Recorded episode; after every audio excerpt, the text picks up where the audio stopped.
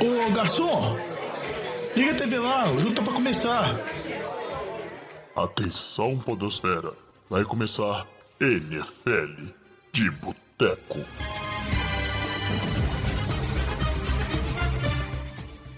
Bem-vindos a mais um NFL de Boteco, seu podcast preferido sobre futebol americano. Eu sou o Thiago de Mello e hoje estamos aqui no Boteco pela terceira vez gravando o mesmo episódio com o Diogão Coelhão. Fala, Diogão. Fala, jovem. Acho que agora vai, né? Que se não for, acho que esse episódio não sai mais, não, viu? Acho que a gente bane a FC Norte e Sul e pula pra NFC já de cara. Mas sabe o que eu tava pensando? A primeira tentativa, você cavacalhou, começou a gritar no microfone aí, estragou o trem todo. Na segunda, deu um problema pro seu lado. E aí, sabe o que é isso, Diogão? Que você tirou o bigode. Você fica, agora o Diogão tá sem bigode É aí pra quem tá, está nos ouvindo. E ele não respeitou, né, a vontade do público. E aí, Diogão, zicou a coisa toda. É, acho que qualquer coisa toda. Outra possibilidade que eu tava pensando é como a gente vai falar de Cleveland, vamos falar de deixar um Watson nesse programa, provavelmente o Gudel suspendeu a gente. Pode ser uma também. Mas eh, se for o problema do bigode, triste pro torcedor do Não, o Chargers. bigode cresce de novo. O Chargers não vai ganhar semanas. nada essa temporada desse jeito, Diogão. Mas vamos seguir Ah, aqui com o programa. Temos também na mesa do Boteco Antônio Lamba. Fala, Lambinha.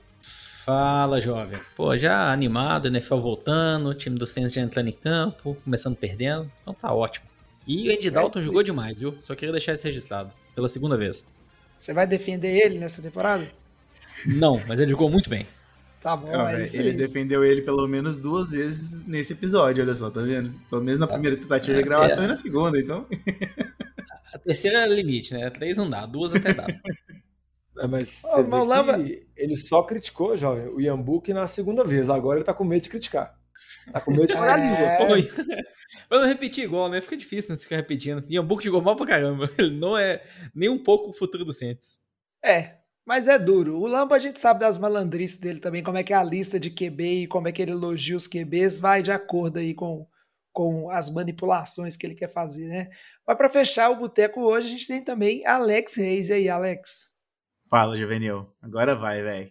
Agora Terceiro vai. é o número da sorte. O Alex, Uhum. que é o, ele que cuida né, do, do nosso áudio, da nossa edição, e é um dos grandes culpados pela gente estar gravando pela terceira vez, porque se ele não tivesse presente aqui, provavelmente a gente ia estar deixando rolar, o pau ia estar quebrando, e depois ele ia se virar lá, né? Mas aí ele. Depois ia- não ia existir episódio, ia gravar todo mundo amanhã na quarta-feira, só correndo lá. Não, ia existir episódio, cara. Você não ia deixar a gente na mão, não. Mas é isso. Episódio de hoje a gente vai falar sobre EFC Norte e Sul. No episódio anterior a gente falou sobre EFC Leste e Oeste. Se você ainda não escutou, corre lá e escuta que tá bom demais. E aí hoje a gente fecha então todas as divisões da EFC. Recadinhos de sempre, vou pedir o Diogão para falar aí como é que vocês podem entrar em contato com o NFL de Boteco, seja para mandar uma mensagem, seja para colaborar com o nosso padrinho, seja para manifestar interesse da Liga de Fantasy. Como é que o pessoal pode fazer, aí, Diogão? Ah, pode mandar mensagem pra gente nas nossas redes sociais, sempre arroba NFL de Boteco, Boteco com U, que é o jeito certo que a gente brinca de escrever. Instagram, Twitter, Facebook. E se quiser mandar um e-mail pra gente também, pode mandar no nfldeboteco.gmail.com. Além, se também quiser mandar uma mensagem via áudio pelo Anchor, pode mandar, porque o Chalé fica feliz para tentar compensar essa frustração dele de a gente estar gravando o programa pela terceira vez. Isso aí. É isso aí. Então, sem mais delongas, vamos seguir aqui para o primeiro bloco e falar sobre a EFC Norte. Ô Fábio Júnior, traz aqui uma porçãozinha de batata frita e uma cerveja gelada pra nós. Assim como no episódio passado, vamos seguir aqui a, a ordem né, de classificação das equipes na temporada passada. E quem venceu a AFC Norte foi o Cincinnati Bengals. Não só venceu, como foi magro, né? Foi magro o, o score deles, 10 a 7, né? 10, 10 vitórias, 7 derrotas, mas chegou na final de conferência, né, Lamba? E venceu e foi para o Super Bowl. Será que isso aí foi uma temporada atípica? O que a gente pode esperar do Bengals nessa temporada de 2022?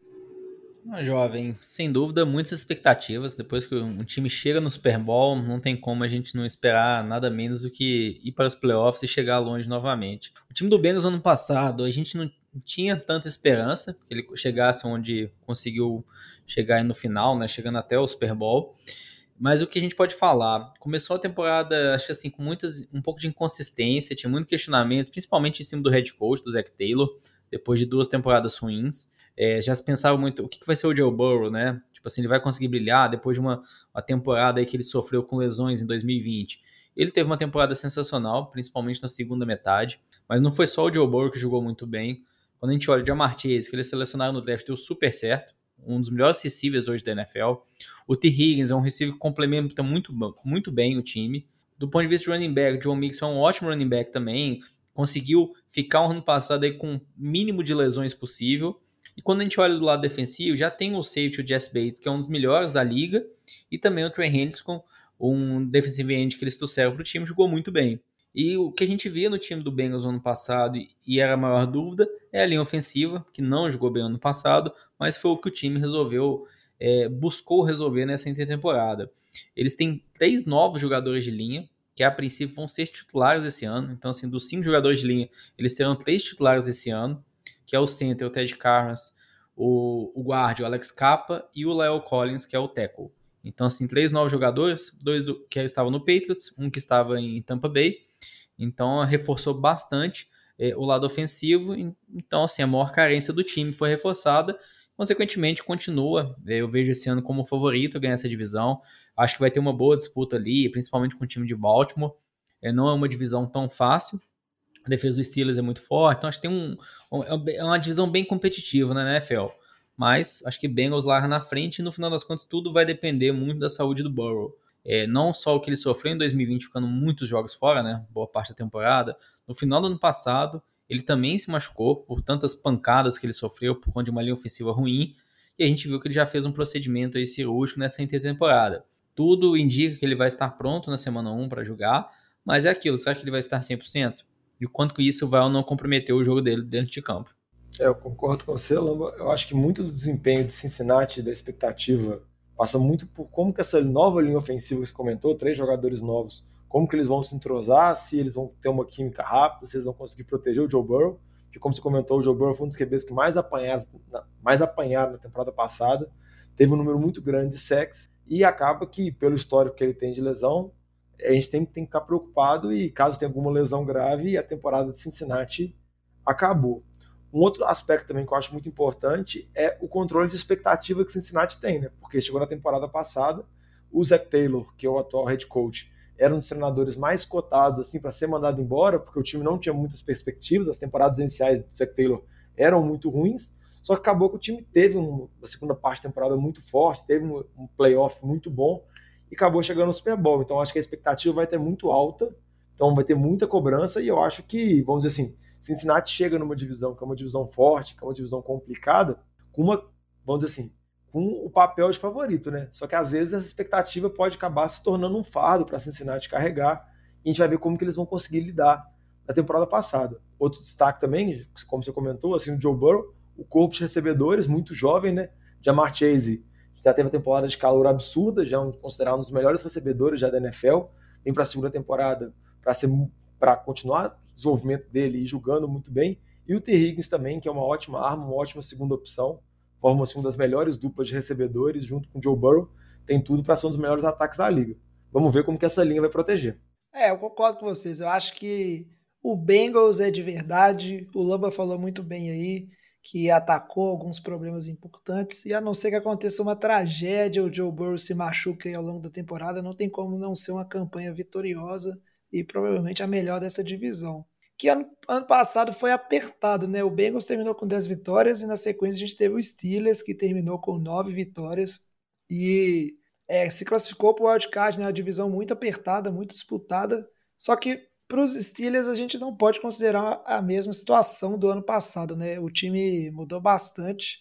Acho que é a primeira vez desde que eu acompanho o NFL que eu vejo o time dos Steelers numa posição que Realmente o time está em reconstruções, não tem como ter grandes objetivos para a temporada. Óbvio que a gente nunca pode duvidar do Mike Tomlin e da capacidade dele de montar um time que arranca vitórias e ainda assim termina né, com mais vitórias do que derrotas ao longo da temporada. Mas assim, aposentou o Big Ben, a situação de QB é deplorável. Tá todo mundo aí na esperança do Kenny Pickett, que eles draftaram ser talvez o, o futuro da franquia, mas quem está disputando ali a titularidade é o Mitchell Trubisky, saudoso Mitchell Trubisky e o Mason Rudolph. Então é uma situação bem complicada ali de maneira geral para esse time dos Steelers, que continua tendo uma boa defesa, né? É um time que vai ser cascudo, vai tentar trazer os jogos para ser um placar mais magro, só que ao mesmo tempo aí tem grandes problemas para resolver em relação ao seu ataque aí durante essa temporada. E eu não sei o que vocês pensam, mas talvez tem chance aí do Steelers ser o pior da divisão pela primeira vez em muito tempo. Difícil apostar eu acho nem um pouco recomendável o Steelers como pior dessa divisão. Acho que o, o, que o Mike Tomlin consegue fazer, se não me engano, acho que ele nunca teve uma temporada com mais derrotas do que vitória, né? Até confirmar isso aqui depois. Na carreira dele inteira na NFL. Então ele consegue reconstruir. O Diogo já deu um sinal que é isso mesmo. Então ele, ele consegue con controlar muito bem o elenco. A gente brinca, né? Pensar que um tempo atrás né, tinha Big Ben, Antonio Brown, Levon Bell naquele time. Ele conseguia controlar esse elenco, né? Então, assim, é Acho que ele tem uma ótima gestão ali do time. Defensivamente, é, é uma das melhores defesas da NFL, é liderado ali pelo TJ Watt. Então vai se mostrar um time que vai ter uma forte defesa, vai se basear ofensivamente em correr muito com a bola, não vai colocar a mão, é, a bola forçadamente na mão do quarterback, que vai ser o Trubisky, vai ser o Kenny Pickett, a gente ainda não sabe. Eu acho que provavelmente não vai ser o Kenny Pickett, eu acho que tende a ser o Trubisky, mesmo o Rudolph faz difícil acho que é provável que a gente veja o Trubisky mesmo começando alguns jogos. Então, eu vejo o Steelers como um time brigando dentro dessa divisão para os playoffs. Não sei se vai conseguir por, essa, por esse lado ofensivo mesmo, a questão da posição de quarterback, mas tirando isso, tem ótimas peças e um destaque que está se falando muito já no training camp é o receiver calor, o George Pickens, é, que vem jogando muito bem, chamando muita atenção. Então, assim, algo que ninguém esperava, mas vem dominando ali o training camp esse recebedor do time. Colombo, só o ninguém esperava, é verdade, mas só lembrando que o Steelers tem um histórico de recebedores que desenvolvem, que eles conseguem draftar e desenvolvem, se tornam grandes jogadores. Absurdo, né? A gente pode citar desde Mike Wallace, passando por Antonio Brown, Deontay Johnson, Chase Claypool, entendeu? Vários jogadores que foram muito bem em Pittsburgh. O Juju também, né? Oi? Juju também, né? Juju também, jogadores que não são piques tão elevados, mas acabam se desenvolvendo e acabam se tornando ótimos jogadores. Sim. E o George Pickens foi um pique de segunda rodada também, acho que até fazer a ressalva, né? Que ele foi um pique de sexta, é, sétima é, rodada, então não é que é um uma expectativa. Ninguém, né? Exato. Mas Sim. tá, acho que assim, mais rápido do que esperava, né, o desempenho dele. É, mas aí para complementar, eu acho que muito da, da temporada vai passar por quem vai ser o QB e o nível que esse QB vai jogar. Eu não acho que o time vai ser uma galinha morta. Acho que mesmo que se a experiência Trubisky der errado, ou se o Kenny Pickett ficar no banco e não se mostrar pronto para jogar na NFL, eu não acho que, mesmo um desastre absoluto, vai ser muito diferente do que foi o Big Ben na temporada passada. Né? A gente acaba muito esquecendo do que o Big Ben jogou, porque a, porque a gente acaba lembrando muito da carreira dele, mas o Big Ben na temporada passada era algo totalmente sofrível, assim, já não tinha força no braço, estava totalmente arrebentado.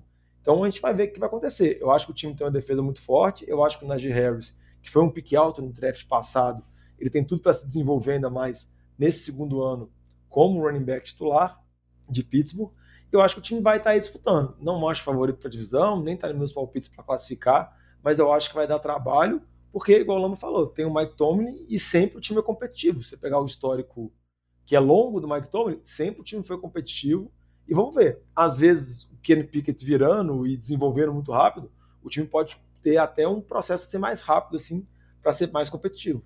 Eu só queria fazer um adendo rápido aqui, que eu acho, assim, pode ser meio controverso que eu vou falar aqui, mas eu acho que o Trubisky vai ser melhor do que o Big Ben foi na, te na temporada passada, velho. Se pegar a última temporada aí do Big Ben, igual o Diogão falou, foi muito deplorável.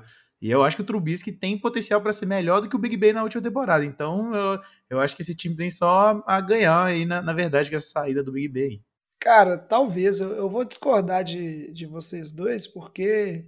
Beleza, talvez o Trubisky possa ser melhor. Não sei, cara. Mas o Big Ben, ele já não era grandes coisas. Eu não. Isso aí vocês estão certos de falar. Mas ele tem, tinha experiência e, e evitava de machucar o, o, time assim em situações que não eram necessárias. E o que vem com inexperiência e vem às vezes, por exemplo, com o Mitchell Trubisky que a gente pode ver, são aqueles lances onde o cara, tipo assim, força uma jogada, lança uma interceptação sem necessidade. Então, tem para conseguir vitórias apertadas, a, a, margem de errar às vezes é muito pouca, entendeu? Então não ah, sei só se fazer pode uma ressalva aí, ó. assim, não. Oi. É, não sei, acho que o, o Big Ben ano passado ele veio muito mal, ele forçava demais já a bola. Então, assim, eu diria que o quanto ele vinha atrapalhando o time, ele é um jogador que forçava mais do que precisava, ele tinha aquela, aquela questão, né? Fora de casa ele jogava muito mal, em casa jogava muito bem. Então, assim, não me surpreenderia nem um pouco. A gente vê uma ótima temporada do Trubisky esse ano. É, porque quando a gente pega o recorde dele, o número de vitórias e derrotas em Chicago, não é ruim. Mas a questão é que ele não desenvolveu como esperado. Então, por isso que ele não tá mais lá em Chicago. Vamos ver aí. É, mas aí eu tô em minoria, vou ter que recorrer à opinião dos ouvintes para ver se eu consigo vencer. Até o nosso especialista em quarterback, que tanto falou, falou mal do Trubisky, tá votando no Trubisky nessa, então não tem jeito. Vamos dar sequência aqui então, porque já que o Pittsburgh não vai ser o pior time dessa divisão, será então que vai ser o Cleveland Browns, Chalé? Porque não é possível, né? A divisão foi apertada, os times aí na margem de uma vitória na frente um do outro, né? Browns e Baltimore ficaram 8-9 na temporada passada. Só que alguém tem que ser o pior time dessa divisão, né? Será que é o Browns? Jovem, que eu tava fazendo, né, levantando a análise aqui, lendo a nossa pauta, é que eu acho que esse time de Cleveland, cara, é, eu acho que é o mais, para mim, é a, é a, maior interrogação que eu tenho dentro dessa divisão. É, porque, primeiro, né, a gente teve a saída do, do, do Baker Mayfield, né, e aí a chegada do Deshaun Watson, e é só que tem a grande, a grande questão que é o seguinte: a gente já sabe que o Deshaun Watson vai estar fora seis semanas. Né? Então, seis semanas, é, Cleveland vai jogar com algum QB, deve ser o Case Keenum, né? Que está sendo mais um, um Praça é Nossa do que qualquer outra coisa, né? Fazendo vídeos de gracinha na internet e tal. Deve ser o Brissette, no caso. Sério? É, o, o Case Keenum tá como terceiro QB aí, ó. Essa informação que eu não sabia. Obrigado, Jogão. então, assim, é, isso na, nas melhor, na melhor das hipóteses, né? Porque tem chance ainda, porque a NFL tá recorrendo, tem chance ainda do Deshaun Watson pegar mais tempo ainda de, de julgamento e ficar talvez até a temporada toda fora, né? Acho muito difícil de acontecer, mas a gente são casos que, que virão aí na frente, né? É, aí falando um pouco sobre né, as saídas e, e, chegadas aí do time, né? A gente teve o Jarvis Landry saindo do time, né, que foi uma perda grande aí pro, é, pro, pro elenco em si, mas teve a chegada do Amari Cooper, que também é um excelente wide receiver. É, eu, na minha opinião, o Jarvis Landry ainda, eu considero ele um pouco melhor que o Amari Cooper. Acho que o Amari Cooper ganhava muito pelo time que ele estava em si, né, que estava lá em, em Dallas e tal. Então, é o que eu tô falando, né? Eu acho que vai ser meio complicado. Para mim, é uma grande interrogação o time de Cleveland para esse ano para mim pode ser tanto o time, é, o pior time dessa temporada, quanto pegar aí um, um wildcard. Vamos ver.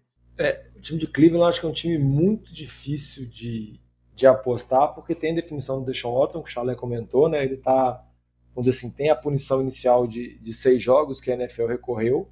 Obviamente que a gente tem que saber o que vai acontecer com isso, sendo que a NFL pode seguir essa sugestão do tribunal que puniu o Deshaun Watson por seis jogos, ou o Goodell, dependendo, pode dar uma canetada para punir uma temporada ou até mais. A gente vai ver o que vai acontecer, porque acaba que tem uma disputa muito política entre a NFL, NFLPA, o que é esse tribunal que foi criado agora na última negociação. Então, fica essa indefinição muito grande. Então, o QB de Cleveland provavelmente vai ser o Brissett nessas primeiras semanas mas os jogos não são tão complicados e eu acho que o elenco de Cleveland é um elenco que tem jogadores que podem suprir essa falta. Assim. Você vê que tem um jogo terrestre muito forte com o Nick Chubb, o Hunt está naquela novela que dizem que ele pediu troca, está querendo sair, está querendo um novo contrato, mas parece que vai ficar. Tem jogadores também importantes na defesa, mas é um time que eu acho que é completamente indefinido. Assim. Muito porque a gente não sabe quanto tempo o Watson vai ficar fora e com o retorno do Watson, qual deixou o Watson que vai jogar? Porque ele ficou fora a temporada passada inteira. Então, o que a gente lembra dele é ainda por Houston, mas há muito tempo. A janela de amostragem é muito anterior. Chegando um novo time com um corpo de recebedor completamente diferente. Óbvio que também junto com ele chega o Amari Cooper também, que é um ótimo recebedor. Sempre foi destaque tanto em Vegas quanto também, no caso, jogando no Raiders em Oakland na época e também agora jogando em Dallas mas eu acho que Cleveland é o maior ponto de interrogação. Eu acho que pode dar muito errado, pode ser uma tragédia completa, mas dependendo se o Brissett conseguir manter os 50% e deixar o Watson voltar muito bem, acho que o time pode ser uma das surpresas, porque tem jogadores de muito potencial. Mas vamos ver o que vai acontecer. E um, um ponto que eu queria comentar é que, mesmo o Stefanski sendo um treinador do ano, há duas temporadas atrás, tá naquela temporada sensacional. Eu acho que esse time, igual eu falei, ele é tanto 8 ou 80, porque se ele for um desastre, ele pode ser um desastre completo de proporções assim inimagináveis. Então, eu acho que é um time que vai ficar muito atento para ele para ver o que, que, vai acontecer, né? Isso que torna a NFL tão interessante, essas, indefinições. Dois pontos rapidinho aqui, eu digo antes de continuar. É, a gente corrigiu uma coisa aqui, que Case Keenum tá no Bills, na verdade, né? Tava aqui na pauta, mas Case Keenum não é QB do Cleveland. E eu só queria botar mais um ponto também, que é, a gente teve a lesão agora do Nick Harris, né? Que foi o, o center, que é o, era o center titular do, de Cleveland, que tá fora da temporada toda.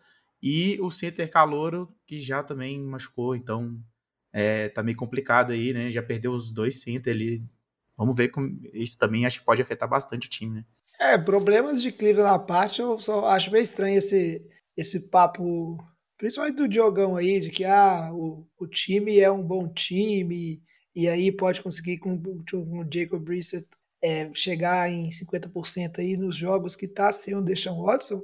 É tipo falar que a saída do Baker Mayfield foi tipo é praticamente um upgrade no time, sabe? Eu acho que o Baker Mayfield não era esse QB tão horroroso assim para o time no, temporada passada terminar 8-9, sabe? Mas 50%, joga. Não cola que esse time aí, é tão aí, bom, não, velho. Não, mas aí tô te perguntando, qual time de Cleveland você tá balizando? O da temporada passada ou da retrasada? O elenco é Cleveland é praticamente é... o mesmo. Os jogadores são muito similares, entendeu? Cleveland Por isso que eu tô é uma decepção completa, né? Oi? Cleveland, para mim, é uma decepção nesse sentido, porque era um time que estava em ascensão e estava indo bem e tá só na decadência. Que, igual eu falei, não, teve uma temporada muito ruim e a gente acaba ficando muito com essa amostragem da temporada muito ruim porque a expectativa era extremamente alta. Que eu acho que é um risco, por exemplo, igual eu comentei antes, não acho que vai acontecer, mas acho que pode acontecer com o Cincinnati. Você sobe um sarrafo do nível que se tiver uma temporada 50%, já se torna uma decepção completa por conta da expectativa criada. Cleveland entrou na temporada passada com expectativa muito alta e teve uma temporada 50%. E aí é taxado como uma temporada horrível, medonha, entendeu? Eu acho que só tem que Pode falar. Não, é só comentar, não, comentar um ponto rápido assim de Cleveland. Acho que às vezes a gente fala, ah, tem uma temporada de 11 vitórias, ano passado foi só 8 vitórias. Depende muito como que o calendário também encaixa. Então, há duas temporadas, Cleveland teve um calendário mais fácil que teve no ano passado, então isso favorece um pouco. A questão do Baker Mayfield, que foi muito mal, né? Um dos principais motivos também. Mas concordo com vocês falaram. E assim, a questão do Deshaun Watson, quando a gente viu, não, a gente não vai tirar uma conclusão precipitada por conta de é, um, uma, um drive de pré-temporada, mas ele estava muito mal, ele estava completamente fora de forma. Então, é aquilo, acho que não é que tipo, não tinha sintonia, a conexão com o recebedor foi ruim, não, os passes foram ruins, parecia que ele, assim, parecia não, né? Ele ficou muito tempo afastado de, de um jogo real da NFL. Eu não sei se ele pega isso tão fácil. E a questão é, se ele é suspenso, vai ficar no mínimo aí seis jogos fora. Isso vai atrapalhar nessa volta dele ao, ao gramado, a estar tá bem dentro de campo. Então, assim, a temporada de Cleveland vai ser bem difícil. Eu não acho que vai ser um time assim tão competitivo esse ano, por conta da situação do Deshaun Watson, que mesmo ele voltando depois desses seis jogos, ainda assim não acho que ele vai voltar muito bem. É, vamos fechar então a UFC Norte com o último time mas que também conseguiu oito vitórias aí, estava perto da marca de 50%, que foi o Baltimore Ravens, né, Diogão? O Ravens que teve a temporada ruim, mas aí já por outros motivos, né? Muitas lesões, muito azar desse time que é um bom time. E o que, que a gente pode esperar deles para essa temporada? É, a temporada passada, se você for resumir a temporada passada de Baltimore, é uma temporada assolada por lesões. Eles perderam praticamente quase todo o jogo terrestre, tiveram lesão, lesão também em boa parte da secundária, lesão na linha ofensiva. O time conviveu com lesão na temporada praticamente toda. Algum jogador voltava, o outro já saía. Então, eu acho que o desempenho que teve, que foi um desempenho abaixo de 50%, também acho que é um desempenho que mostra, na verdade, o potencial que esse time pode ter. Porque na temporada passada, tirando uma lesão do, do Lamar Jackson, tudo que podia dar errado em termos físicos aconteceu e mostra, assim como no caso de Pittsburgh, uma comissão técnica que é muito boa, muito bem estruturada, acaba garantindo um, um piso para esse time, uma competitividade que vai fazer esse time conseguir almejar pelo menos 50%. Nessa temporada eu acho que as expectativas são maiores, trouxeram alguns jogadores interessantes, como Marcus Williams, safety, Calais Campbell, Kyle Fuller, também tem a chegada do, do calouro, esqueci o nome dele agora, o Rashad Bateman, que foi calor da temporada passada, essa temporada está 100%, vai voltar a jogar. Alguns jogadores saíram, alguns jogadores importantes, principalmente Hollywood Brown, que era o principal recebedor, saiu. Mas eu acho que o time estar saudável faz com que esse time seja um time muito mais competitivo. E um outro aspecto também que eu acho que vale a pena destacar desse time é com relação ao Lamar Jackson e a novela que pode se desenvolver com relação à renovação de contrato dele. Ele ainda não assinou a renovação de contrato, ele é o próximo grande QB assim, que tá para assinar e não tem muitas notícias tudo mais, está chegando no final do contrato dele. E eu acho que ele vai querer jogar para se provar mais uma vez, para tentar ter de novo aquela temporada que ele teve, onde ele conseguiu ser MVP unânime. Não sei se vai chegar àquele nível, mas eu acho que Baltimore é um time que vai, vem para ser muito competitivo e vem para disputar com esses times de todos a divisão, mas com a vantagem agora de estar tá mais saudável, né? Então eu acho que é um time que tem boas aspirações para essa temporada. É, o Lamar Jackson, eu não sei se vai ser novela, né, Diogão? Porque a declaração oficial dele é que o, o target para conseguir fechar o contrato é até chegar na semana 1. E se não conseguir o contrato até o início da temporada regular, o que ele vai fazer é suspender qualquer negociação e focar na temporada, né? Tipo, é, o, é o que ele está dizendo.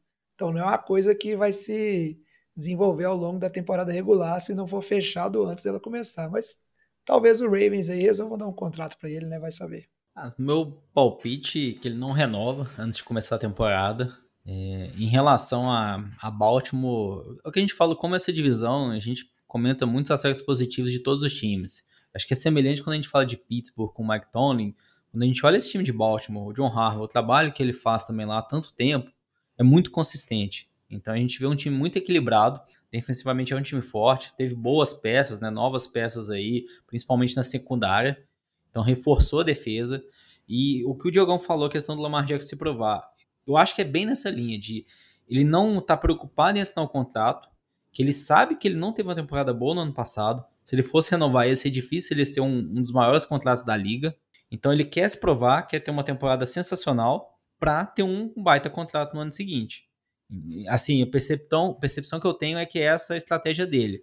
Lógico, tem um risco ele, ele se lesiona, ele não ganha esse contrato, né? Ou nem perto disso que ele ganharia agora, sim. Mas assim, pela, pelo que a gente vê nas falas dele, nas entrevistas, é um cara que está muito focado, está assumindo o risco aí de sofrer uma lesão e não conseguir um, um, bom contrato depois, e quer se provar esse ano aí. Aí vamos ver o que, que vai acontecer dentro de campo, né? Mas novamente aquilo. É, o time de Baltimore, de Baltimore sempre foi um time que, quando chega no time no warning, falha. É, você não tem um quarterback que consegue lançar bem a bola. Consegue colocar a bola no braço e lançar. Ele consegue mais correr, é um jogador muito dinâmico. Então a gente vai ter que ver como que vai ser nesses momentos cruciais, né? Que acontecem muito numa fase de playoffs, se ele vai ou não jogar bem. Falamos de todos os times aqui da FC Norte, então só resta dar os palpites de que, que a gente acha aí que vão ser os classificados dessa divisão. Eu já abro aqui com o meu palpite. Eu acho que o Baltimore Ravens tem tudo aí para ser o vencedor dessa divisão. Estou botando fé aí nesse time nessa temporada, estando mais saudável. E, nessa, e quem vai levar o wildcard vai ser o Cincinnati Bengals, que vai continuar bom, mas teve os problemas da temporada passada. A divisão é difícil, sempre tem os times aí internamente tirando vitórias um dos outros. Então, Baltimore de wildcard e aí mais ninguém classifica. Vamos na sequência aqui. Fala seu palpite aí para nós, Lamba. Meu palpite é time do Bengals ganhando a divisão e o time de Baltimore indo como wildcard. Aí já aproveitando também, jovem, comentando aí os palpites que vieram do Vitinho e do Luiz, que é o mesmo palpite que eu coloquei, Bengals e Baltimore, e o Vitinho comentando que Bengals vai amassar a divisão. Então, é, ver. só para fazer um asterisco aqui que o Vitinho mandou mensagem, ele falou que vai amassar a divisão e Bengals vai terminar na divisão 5-1 ou 6-0. Beleza. O Luiz falou que vai Cincinnati e Baltimore paçoca. Só para deixar os palpites registrados como eles foram informados. É, mas o Vitinho era um dos maiores fãs e defensores do, do Bengals na temporada passada, né? Então, então ele tá animado para essa. Vou te falar que ou o Tigre de Bengala tá ganhando asas, ou então o pássaro que o Vitinho tá torcendo tá meio laranja. Não sei o que, que tá acontecendo, mas vocês falam que eu torço pro Thiago e tudo mais. Nossa, se eu falasse metade do que o Vitinho fala de Cincinnati, ah, mas quando seu time tá ruim, você se apega a outros, né, Diogão? O Lamba aí tem, com certeza tem algum time aí que vai torcer essa temporada mais que o Saints, porque o Saints vai ser duro. E você, Diogão, você já falou o seu, Alex? Não, o meu palpite, eu acho que Baltimore ganha a divisão, vou com o jovem, acho que o time se não tiver tanto azar assim, contando com lesões, o time vai conseguir se recuperar. E eu acho que para dar um palpite um pouco diferente, assim, tá todo mundo falando de Cincinnati, e já falei que tem um time completamente aleatório aí, que não tem definição nenhuma. Aposta em Cleveland indo como wildcard, o Brissett conseguindo segurar uns 50% e o Deshaun Watson voltando e conseguindo retomar os bons, os bons desempenhos dele de Houston, mas é mais um chute aleatório mesmo e para ser diferente. Eu também vou seguir na onda do diferentão. Não no, no que vem, quem vai levar, né? Eu também acho que Bengals leva a divisão aí. Mas eu acho que Pittsburgh que vai de wildcard vai surpreender todo mundo aí, ó. Vocês vão ver. Mitchell Trubisky chegando aí nos playoffs, levando Pittsburgh para os playoffs. É muita fé que vocês têm. Mas então aí a gente fecha a AFC Norte e vamos na sequência comentar a AFC Sul. Esse assunto é bom, hein? Merece mais uma cerveja. E para abrir a FC Sul, a gente começa falando dos Titans. Os Titans que ficaram com 12 vitórias na temporada passada e conseguiram ser a seed 1, todo mundo apostando em Kansas City, apostando em Ravens no início da temporada. No final da corrida aí, quem teve a melhor campanha da AFC foi o Tennessee Titans. Muito em cima né, do, do bom elenco que tinha ofensivamente. Esse é um time que apresentou vários problemas com a sua defesa ao longo da temporada, depois a defesa até melhorou um pouco. Tinha uma dupla de receivers sensacional na temporada passada que era o AJ Brown e o Julio Jones. O AJ Brown provavelmente o melhor jogador do ataque desse time, que tem o Derrick Henry que fazia diferença em alguns jogos, mas o AJ Brown era muito bom. E aí não tem mais esses dois wide receivers, ninguém sabe para quem que o que o Ih, me fugiu o nome do QB. Ryan Tannehill do Ryan Tannehill. Eu tô pensando em Taysom Hill, velho, do Saints aqui. O Ryan Tannehill vai lançar essas bolas, né, tipo assim, para disputa lateral, bola mais longa. Então, tem muita dúvida sobre esse ataque. A gente sabe que o Derrick Henry tem jogos onde ele é monstruoso e acaba com o jogo sozinho. Tem jogos onde ele não vai tão bem, né? Fora o risco de lesão para um cara que carrega a bola 40 vezes por partida aí, né? Sempre tem esse problema. É um time que, na minha opinião, ele é claramente pior do que ele estava na temporada passada. Então, é um time que já teve aí né, seu auge. Quando a gente olha, ele já não é a versão mais forte do que, que ele já foi nessa sequência. Ainda tem um certo desconforto na posição do quarterback, porque teve aí né, no draft o time selecionou Malik Williams, que tá aí dando suas aparições na pré-temporada, mas o QB titular a gente sabe que é o Ryan Tannehill. Mas é uma disputinha para ficar de olho na temporada aí para ver como é que o, o, Titans vai tentar testar essa questão do Merrick Willis ser ou não o possível QB para seguir o futuro dessa franquia. Então a gente não sabe. Lembrando que foi um draft onde os quarterbacks eles caíram bastante, né, ao longo do draft aí. Então não necessariamente o cara que foi pego lá atrás quer dizer que ele era um QB extremamente horroroso. Sobre o Titans, a única coisa que eu gostaria assim de, de pegar para fechar nesse time. Eu queria saber a opinião de vocês, né? o que, que vocês acham do, Titan pra, pra, do Titans para essa temporada. É que é um time que, tipo, não encanta, não agrada, teve suas temporadas é, áureas lá, mas ele chega fraco, só que ele tá numa divisão muito ruim e é difícil você descartar, né? A gente tem o Colts, que é um time que melhorou muito, mas pelo menos quando eu olho para Texans e, e Jaguars, a gente vai conversar sobre isso no futuro são times ainda com muitos problemas para resolver. Então é sempre difícil descartar um time é, de que está numa divisão com duas equipes tão fracas, na minha opinião, que são Texans e, e Jaguars, de ter uma temporada muito ruim, sabe? Por mais que seja não seja tão bom. O que, que vocês acham disso aí?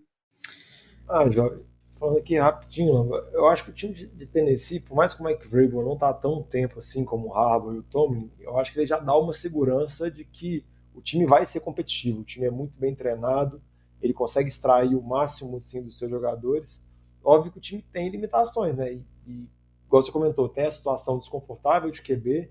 Eu acho que a torcida de Tennessee já se sentiu mais confiante no Tannehill do que é hoje. Tem também os questionamentos, por mais que possam sempre parecer absurdos, né? Porque ele passa por cima dos questionamentos que é o Derrick Henry, mas ele vai ficando mais velho, teve a lesão, mas mesmo assim o ataque de Tennessee depende muito dele. E o outro ponto é com relação ao ataque terrestre, né? Teve a saída do AJ Brown, Julio Jones, teve a chegada do Robert Woods e do Traylon Burks, recebedor calor, mas a gente fica com essa dúvida. A defesa eu acho que ainda é muito bem treinada, vai conseguir ainda conseguir roubar muita bola, era uma defesa que forçava muito turnover. O time ainda vai ser um time muito competitivo, mas eu não vejo esse potencial que teve. Assim. Eu acho que a esperança ficou mais na temporada retrasada, que o time teve um playoff muito bom, ou até mesmo a temporada passada, que tinha uma expectativa maior. Eu acho que o time não vai ser ficar horrível, não vai se tornar uma água de salsicha, mas eu acho que essa janela de oportunidade de ser mais competitivo na EFC já passou. E eles vão apostar, né? Vamos ver que, que o Melicuris vai ser o QB ou se eles vão continuar com o Tanner por mais tempo. Nossa, é, concordo. O Diogão falou, né? Acho bem essa análise do Mike Weber aí fazendo essa correlação, né? Com o Mike Tomlin, com o John Harbaugh. E, e, quando a gente olha o time do, do Titans, assim, é um time curioso. A gente pega no ano passado, eles tiveram uma sequência de jogos, assim, super complicada. E eles ganharam jogos contra o time do Bills, que a gente fala que é um dos melhores times da AFC. O time do Chiefs, que é um dos melhores times da AFC. Aí o time do Colts, que também é um time competitivo. E depois ganharam do time do Rams, que foi campeão do Super Bowl. É, então, então, assim, tiveram uma sequência de quatro jogos ali, quatro vitórias, que ninguém esperava. Lógico, eles perderam alguns jogos muito fáceis. Então, um time inconstante em alguns aspectos, né? principalmente do lado ofensivo. Então, vai ser um time forte na defesa. E o que o Diogão falou do Derrick Henry é aquela limitação. Ele é muito bom correndo com a bola, o melhor da NFL. Mas recebendo passe, ele é fraquíssimo. Ele não recebe passe, basicamente. Então, fica um ataque mais unidimensional. A saída do AJ Brown vai atrapalhar muito o time. É, ah, chegou o Robert Woods, mas pô, não é nem de perto é o mesmo tipo de reposição, a mesma necessidade do time. Então vai sentir bastante. A chegada do Malik Willis, como o João comentou, acho que é só vai causar mais turbulência ainda no vestiário, um pouco mais de pressão em cima do Hill. Então, acho que é um time que vai brigar dentro da divisão, sem dúvida alguma, mas não um time que chega tão forte como a gente falava na temporada passada. Os caras têm um avatar, né, velho? É assim, você tem um corredor desse porte, assim, é difícil você também descartar o time de assim, ah, não, esse time piorou 50%, sabe? Ah, velho, eu tenho minhas dúvidas. Eu... Running back não é uma posição que não é considerada tão prêmio, mas não é, não é à toa, sabe? Ele carrega alguns jogos, mas tá só diminuindo. Vamos ver. Não, e só um detalhe, nessa sequência que eu comentei aí, tiveram dois jogos que o Derrick Henry não jogou. Até, o quinto jogo até foi contra o Saints, que o time do, do Titans ganhou também. Teve dois jogos que o Derrick Henry não jogou. Não sei se foi Buffalo ou Chiefs. Então, sim, o time também não precisa só dele, é, mas é, tava dependendo muito da defesa, que não sei se vai conseguir manter o mesmo nível do ano passado. Enquanto o Titans é um time que parece ter um consenso aqui no boteco que piorou, né? Tá, tá piorando ao longo do tempo. Um time que parece que todo mundo concorda que melhorou foi o Indianapolis Colts, né, Diogão? É, o time melhorou. Teve um final de temporada passada terrível, assim a derrota na última semana, eu acho que foi para matar qualquer torcedor dos Colts, mas o time de Indianápolis continua a busca pelo QB desde a aposentadoria do Carson Wentz, né? Agora eles estão tentando mais um QB veterano. Chegou o Matt Ryan, o Carson Wentz foi trocado. Desde a aposentadoria do, do Peyton Manning. Você falou do Carson Wentz. Não, não eu, como eu, eu queria, eu quis falar do Andrew Luck. Do, do Andrew Luck, nem Peyton Manning, errei. É, eu quis falar do Andrew Luck, porque acabou com a saída do, do Manny, o Andrew Luck assume, você pensa que vai ter um futuro brilhante, ele convive com as lesões dele, até retoma bem, e depois tem aquela aposentadoria surpreendente, e desde que o Luck aposentou, já passou Brissett, Felipe Rivers, Carson Wentz, e agora chegou mais uma aposta, um QB veterano, no caso Matt Ryan, saiu de Atlanta, onde foi MVP, onde perdeu o Super Bowl lá naquela virada impressionante contra os Patriots, então obviamente, existe uma evolução do Carson Wentz para o Matt Ryan, mesmo o Matt Ryan sendo um QB bem veterano. Além disso, tem também chegada de outros jogadores interessantes, como o Ngakwe, que foi envolvido numa troca com o time do Raiders, o Gilmore, que não é ainda o corner dominante que já foi nos Patriots, mas ainda é um bom jogador, e tem desenvolvimento também de jovens jogadores que, por exemplo, Jonathan Taylor, que teve uma temporada absurda temporada passada, ainda é muito jovem. Tem o Michael Pittman também, que foi bem na temporada passada, se estabeleceu como principal recebedor do time. E eu acho que para essa temporada tem tudo para se desenvolver ainda mais. Mas a expectativa acaba ficando, vamos dizer assim, esse time tem que ir. Sempre tem expectativa, é um time que sempre se reforça temporada após temporada, mas não consegue dar aquele passo que, vamos dizer assim, desde a saída do Luck, acabou. O time é competitivo, faz tudo, mas final da temporada passada foi muito decepcionante. Eu acho que esse time tem uma expectativa alta nessa temporada, ainda mais com o Titans não se mostrando tão forte assim. E eu acho que se o Colts não chegar nos playoffs, eu chegaria a apostar que talvez o Frank, Frank Reich que é um ótimo treinador, não fique para a próxima temporada, porque eu acho que vão ter mudanças. E tem uma hora que o time de Indianápolis tem que acertar quem vai ser o QB deles, né? Porque você ficar trocando ano após ano qual QB veterano que vai ser, não vai chegar a lugar nenhum. Vamos ver agora como vai ser com o Matt Ryan. Só complementar em relação a essa chegada do Matt Ryan, assim, pelo que a gente viu nos últimos anos, sem dúvida é o melhor QB que eles, que eles têm no time, desde a saída do Andrew Luck, da aposentadoria. Então tem muita expectativa, lógico. A gente vai falar, ah, o Matt Ryan é aquele quarterback, foi MVP? Não. Mas ele é um jogador qualificado ainda, já tá lá com seus 37 anos, então não é nenhum, nenhum jovem mais. Mas eu acredito que ele tem um pouco de gás no tanque. O time do Colts, é, eu vejo um ataque correndo muito mais através do, do Jonathan Taylor, né? Passando através mais do Jonathan Taylor, ele vai ser a peça central desse time, mas a posição de quarterback, Matt Ryan vai ameaçar muito mais do que o Carson Wentz fazendo ano passado um jogador inconstante, que forçava a bola mais do que devia, que convive com lesões. Então acho que vai ser um time mais consistente ofensivamente com o Matt Ryan como quarterback, se baseando muito no jogo corrido com o Jonathan Taylor. Tem muita expectativa em relação ao Michael Pittman também para esse ano. É, melhor, teve muita. Ele, ele, melhorou muito no ano passado o desempenho. Defensivamente é um time muito organizado também. Então acho que de, dentro dessa divisão hoje eu vejo o time do Colts como favorito acho que o time mais equilibrado ali dos dois lados da bola. Cara, eu ia complementar, mas para mim o Lamba falou tudo aí. Essa questão do, do Matt Ryan ser o, o melhor QB desde o, da saída do Andrew Luck. E o outro ponto, cara, isso do Jonathan Taylor eu acho que é uma questão fundamental. Quem lembra ali daquele time do, do, do, do Falcons que na final, né, no Super Bowl, passou contra o Patriots e perdeu aí uma liderança de, de 28 pontos? Era um ataque que funcionava muito com jogada de é, play action com o running back e o Matt Ryan executando isso muito bem. E, cara, você tá colocando o melhor running back da liga na temporada passada, entendeu? E um, tipo assim, é um running back dinâmico que recebe passes também. Isso é um, tipo assim, talvez o, o, grupo de recebedores do Colts não seja tão bom quanto era o grupo de recebedores do, do Falcons naquela época. Mas você tá colocando o Matt Ryan na, na posição aí é confortável para ajudar esse time a trazer vitórias e o Jonathan Taylor, a não ser que ele se machuque, eu acho que ele vai ter uma temporada tão forte como foi a temporada passada, que igual o Lan falou, ele tá novo aí e tá no auge da carreira dele, esse é o fato. E esse tipo de jogador é muito perigoso. Para dar sequência aqui para os times que eu falei que são ruins, e aí talvez o pessoal vai me provar o contrário, a gente tem que falar do Houston Texans, que teve só quatro vitórias, mas tem muita esperança aí, né, dos torcedores aí em cima do Davis Mills, né? Inclusive o Renatinho, nosso amigo, um abraço para ele, que nunca desiste desse time. O que, que a gente pode falar do Texas aí, Laminha? Ainda bem que esperança é sempre bom ter, né? Se a gente não tiver esperança, a gente vai ter o quê? Então, principalmente aí pro torcedor do Houston, Texas. É um time que tá, a gente não sabe ainda o que, que ele tá fazendo, tá nesse momento de reconstrução. É, tem um pouco de expectativas dos torcedores em relação ao Davis Mills. É, não vi assim nada que me surpreendeu, que me fala, ah, esse quarterback tende a ser a resposta do time no futuro. É, vai ser muito que a gente acompanhar esse ano, mas novamente, né? Assim, ah, poxa, pré-temporada, os primeiros, o, o, pouco que ele jogou não foi bem. É, além do, a gente pega o ataque, né? O que, que tem de peça nesse ataque? Ah, Brandon Cooks é o único recebedor, a gente vai falar assim de nome. É, ah, tem expectativa em relação ao running back, né? Em cima lá do calor, do Pierce, mas ok, mas hoje ele não tá como o titular número um ainda. Isso pode mudar no longo prazo da temporada, mas tá lá com o Marlon Mack, então qual é a visão do time? Tá trazendo jogadores veteranos que assim já passaram o auge por muito tempo. É, defensivamente é um time assim completamente quebrado, faltam muitas peças. Eu, eu, vejo o time de Houston ainda muito no processo de reconstrução, é, sem, sem ter encontrado seu quarterback. É, para mim, o cenário perfeito para Houston é não ter uma temporada boa esse ano, que é o cenário provável, ser um dos piores times dessa divisão, os piores times da NFL.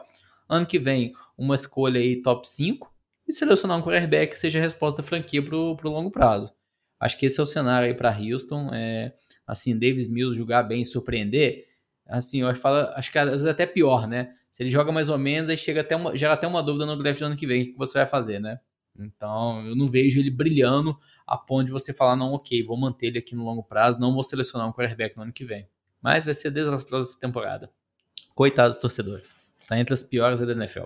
Nossa é senhora, que coisa terrível. Desanimador, né? Mas se for olhar, Rio, cara... Você tá escutando um podcast e pulou da em algum lugar. Mas assim, eu É ia, a fa- eu ia que falar, eu ia, eu ia complementar o que o Lama falou, dizendo que o Houston tá fadado a ser um daqueles times que então ficam no esquecimento, sacou? A galera nem para pra prestar atenção na temporada. É um time que não ganha muito ali, não perde, não tem nenhuma grande estrela que faz os seus, né, os fãs ficarem animados. Então é tipo, fica ali no limbo, naquele esquecimento. Não tem muito né, o que fazer. Mas é o que o time optou. É, tirou a maioria das suas grandes estrelas aí, entrou num processo de reconstrução e que vai ser longo, é o que tudo indica, né? Podemos seguir para o último. Alguém quer falar sobre o Texans? Vamos então para o último time dessa divisão. Tão ruim que ninguém quer falar. Você vê. É, mas Ah, é, faz o- parte. O, o que eu queria comentar é que Houston acabou entrando num processo de reconstrução que ninguém esperava, né? Na verdade, porque ele fez várias movimentações para tentar reforçar o time, só que acabou que tudo deu tragicamente errado. O QB pediu para sair. Que errado, Diogão. Você vai me falar que quando o time que vai trocando as suas melhores estrelas, troca o DeAndre Hopkins para trazer jogadores claramente piores e que agregam menos, você, tipo assim, você não tá tentando reforçar o time, você tá claramente desmontando. Foi o que aconteceu, É, desmontando de, de maneira estranha pelo Bill O'Brien lá, mas pelo amor de Deus, né? Sim. E também teve a troca, por exemplo, do Tâncio, que vem jogando bem em Houston, mas trocou muitos piques de draft. Então, acabou que o time fez aquelas movimentações tentando ser competitivo, tentando ser melhor, por mais que a gente possa discordar e ter dado muito errado. Só que acabou que nesse meio tempo o time fracassou tanto que o QB resolveu sair, depois se envolveu numa polêmica extracampo enorme, absurda, e acabou que o time foi forçado a reconstruir, mesmo não tendo piques, não tendo nada. E geralmente quando a gente vê um time reconstruindo, é um processo, assim, você vê que ele pelo menos vai ter possibilidades. Houston nem isso teve, então por isso que eu concordo até com o comentário que o, que o Renatinho, nosso ouvinte, mandou. Se o Davis Mills mostrar alguma coisa, eu acho que já é, já é vantagem. Que é para ver se dá para apostar nele ou se da temporada passada é para trocar mesmo, sendo que o, provável é trocar. Mas, Famoso, né? Que é, que é um peito pra quem tá cagado, né? Exatamente. Belo ditado. E aí, pra gente fechar a IF Sul, a gente tem que falar do Jaguars, que tiveram uma campanha ruim, mas por outro lado, né, enquanto tem essa situação do Davis Mills no, no Texans, o Jaguars aí, né, tem seu QB de franquia, até que se prove o contrário, pique 1 do draft da temporada, né, anterior, Trevor Lawrence, e tá aí, né, na expectativa de só ver se os reforços que o time tentou trazer vão ajudar o Trevor Lawrence a ter uma temporada melhor, né, Alex? Pois é, velho. É, desde. Não lembro se foi dois, temporada 2018 ou, ou, ou 19, né? Que eles chegaram na, na final de conferência lá contra o Patriots, perderam, né? E aí no ano seguinte começou a desandar, né? O navio começou a afundar. E então eles começaram essa reconstrução, né? Já tem três anos, se não me engano, que o time tá nessa aí de reconstruir. Né? Foram atrás do 2018, Trevor né? Lawrence. 2018, né? Pois é, aí foram atrás dessa, dessa reconstrução, trouxeram o Trevor Lawrence, mas ano passado a gente viu que é, trazer só um QB para aquele time que está cheio de falha não, não resolve muito problema, né? Então, esse ano foi engraçado que a gente vê nas movimentações, né? E, e principalmente pela questão de valores que foram pagos, né? É, por exemplo, o valor do contrato do, Chris, do Christian Kirk, né? Para trazer um, um receiver bom, né? Para pro, pro Sunshine, Trevor Lawrence, foi um trem muito absurdo, né? Muito caro, pro, assim, que a gente considera para é, o nível do, do Christian Kirk. E o Jaguars conseguiu aproveitar disso, né? Que tinha um, um cap aí suficiente e tá correndo atrás de, de novas peças, né? Mas assim, infelizmente, na minha análise ainda, eu acho que no máximo o Jaguars ainda chega num nível somente mediano, sabe? É, trouxeram o, o Brandon Chef, né? Chef, é, que é um, um guard também, né? Para ver se protege um pouco melhor. Trouxeram é, cornerback, né? O Ferris Williams. É, e draftaram um linebacker, né, o Devin Lloyd, para tentar melhorar a defesa, que ano passado, se eu não me engano, foi a pior defesa em pontos tomados da liga. Então, assim, tem que melhorar. O time tá cheio de buraco, precisa melhorar em todas as, todos os setores, mas ainda, eu acho que esse ano ainda eles têm que se. Acho que vai, os torcedores podem pensar em se contentar com um time bem mediano ali. Mas disso você falou de melhora, Chalé, eu acho que a maior esperança que o torcedor do Jaguars tem de melhora é com relação à comissão técnica, porque agora eles realmente têm um treinador de verdade com a chegada do Doug Peterson, porque a experiência, Urban Meyer, acho que nenhum mais pessimista de todos conseguiria desenhar, assim, escrever um roteiro tão trágico, tão horrível, tão medonho, a ponto do, do, do, do Lawrence, o Sunshine, que dos melhores prospectos cotados, ter uma temporada de calor muito ruim e praticamente boicotado de todas as formas possíveis de ruindade no entorno dele, de preparação, desenvolvimento de jogo e tudo mais. Eu acho que a chegada do Doug Peterson, que foi o treinador que conseguiu dar o título do Super Bowl, dar o Super Bowl ao Eagles, acho que é uma, é, um, é uma chegada relevante. A gente já vê como que ele vai conseguir desenvolver o Trevor Lawrence, que eu acho que é o principal aspecto. Jaguars não tem que pensar em ser competitivo, disputar um wildcard, nada demais não. Ele precisa conseguir pegar esse prospecto, esse diamante bruto que era condecorado na universidade e conseguir fazer com que esse jogador se torne um QB de franquia para desenvolver e conseguir chegar no, vamos dizer assim, no pico que todo mundo imaginou quando o Lawrence entrou na NFL. Então, acho que esse é o principal objetivo. Eles gastaram muita grana, como você comentou, porque eles tinham espaço no cap. Muito desse, dessa grana também é questionável, mas se tem espaço, pode gastar. Muitos são contratos curtos também que vão acabar se livrando dele nas próximas temporadas. Mas eu acho que a expectativa fica com isso, né? Se com uma comissão técnica verdadeira, real, competente, o Trevor Lawrence consegue se desenvolver e mostrar que realmente é toda a promessa que muita gente imaginou quando estava chegando no NFL. É, vamos ver, né? O que o, o torcedorzinho do Jaguars quer ver é só o Trevor Lawrence eu... fazer um drive completo, né? Mandando mandando aí uma sequência de passes, mostrando um ritmo, talvez um two-minute drive com um touchdown, que aí é só alegria. Mais alguma coisa sobre o Jaguars? Quer complementar alguma coisa? Eu só ia fazer um comentário aqui pro Lamba, analisando você, jovem, que a sua reação ao meu final do meu comentário já mostra que você não tem muita expectativa, assim, porque eu falei, falei, vamos ver se o Lawrence vai conseguir desenvolver, e você mandou só um é, que já mostra em toda a empolgação com relação ao Sunshine. Ah, Diogão, não, mas porque, eu... cara, antes de você falar, Lamba, eu vou fazer só um ponto. A gente tava falando, você falou de um, de um head coach, etc. Mas um time que gasta a bala que gastou no, no Christian Kirk, por exemplo, ainda tá mal gerenciado, ainda tem muitos problemas para tentar arrumar na temporada, sabe? Não é, ah, tamo com dinheiro, vamos gastar a torta dinheiro, ah, e a direito e tentar melhorar o time, sabe? Demora, ver esse, esse processo assim. E eu não acho que o time melhorou tanto, não sei. Concordo, o time não melhorou tanto, não é um time que a gente vai estar tá falando de playoffs, de ser, ir pro Super Bowl esse ano. Mas, assim, as armas pro Trevor Lawrence estão melhores do que ele tinha no ano passado. Qual que é a questão também? Se a gente pegar assim, os principais recebedores que assinaram baitas contratos, Tarek Hill, Devonta Adams, o A.J. Brown, é, que saíram dos times que eles estavam, né, que trocaram de time assinaram baitas contratos, eu diria assim, provavelmente nenhum deles queria ir para o time do Jaguars, que é um time que está em reconstrução. É, todos foram para times que eles são times de playoffs, que estavam no playoffs ano passado, são times competitivos. A gente pode falar que não são os favoritos, mas, pô, Dolphins, é, Raiders, Eagles, são times que a gente fala de ir para os playoffs. Agora o time do Diegos não. Então acho que tem um pouco disso que eles tiveram que pagar mais caro, não pela, pela questão de mercado de recebedor, mas também a questão do, do contexto do próprio time. Que não é um time que está atrativo para aquele jogador que quer ter uma boa temporada, que quer ir para os playoffs, quer ganhar um Super Bowl. Então isso faz ele pagar mais caro do que deveria para tentar dar um apoio. Mas é, é isso. Eles estão tentando construir um time em volta do Trevor Lawrence para dar um suporte, para ele conseguir se desenvolver mais na NFL porque se não for assim, aí desiste, né? Fecha a porta. Então vamos ver. Mas assim, vai ser uma bela disputa aí, Jaguars e, e Houston, viu? Nessa divisão. Pela última que posição. Volta, que volta no ponto que eu falei, Lamba, que tem dois times muito ruins nessa divisão, e isso pode favorecer o Titans. E aí, por isso que a minha aposta, eu concordo com todo mundo aí, que o Colts é o time que mais empolga, é o time que talvez mais melhorou, e é um time que tem mais peças assim. Pô, só o Jonathan Taylor já faz a diferença inteira. Porém, como eu tenho um wildcard ainda para gastar, o Tennessee Titans vai no wildcard, ainda vai ter mais uma temporada de playoffs antes desse time acabar e ficar horroroso novamente, porque Texans e Jaguars estão aí ó para garantir quatro vitórias para o Titans tranquilo. Quatro vitórias já é bastante coisa para classificar para os playoffs. São sete vagas, né? E aí eu queria saber a opinião de vocês aí, começando pelo Diogão. Não, primeiro para falar que essa frase, eu tenho um wildcard para gastar, mostra que claramente o jovem esqueceu dos wildcards, então ele está tendo que utilizar de alguma forma.